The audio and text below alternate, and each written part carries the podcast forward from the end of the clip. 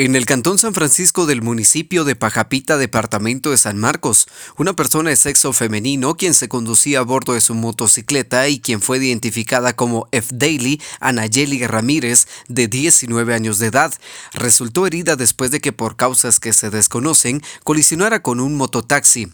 La persona afectada presentaba posible fractura del fémur del lado derecho, una herida abierta en el cráneo y golpes en diferentes partes del cuerpo. Ramírez fue trasladado a la emergencia del Hospital Regional Juan José Ortega del municipio de Coatepeque, Quetzaltenango.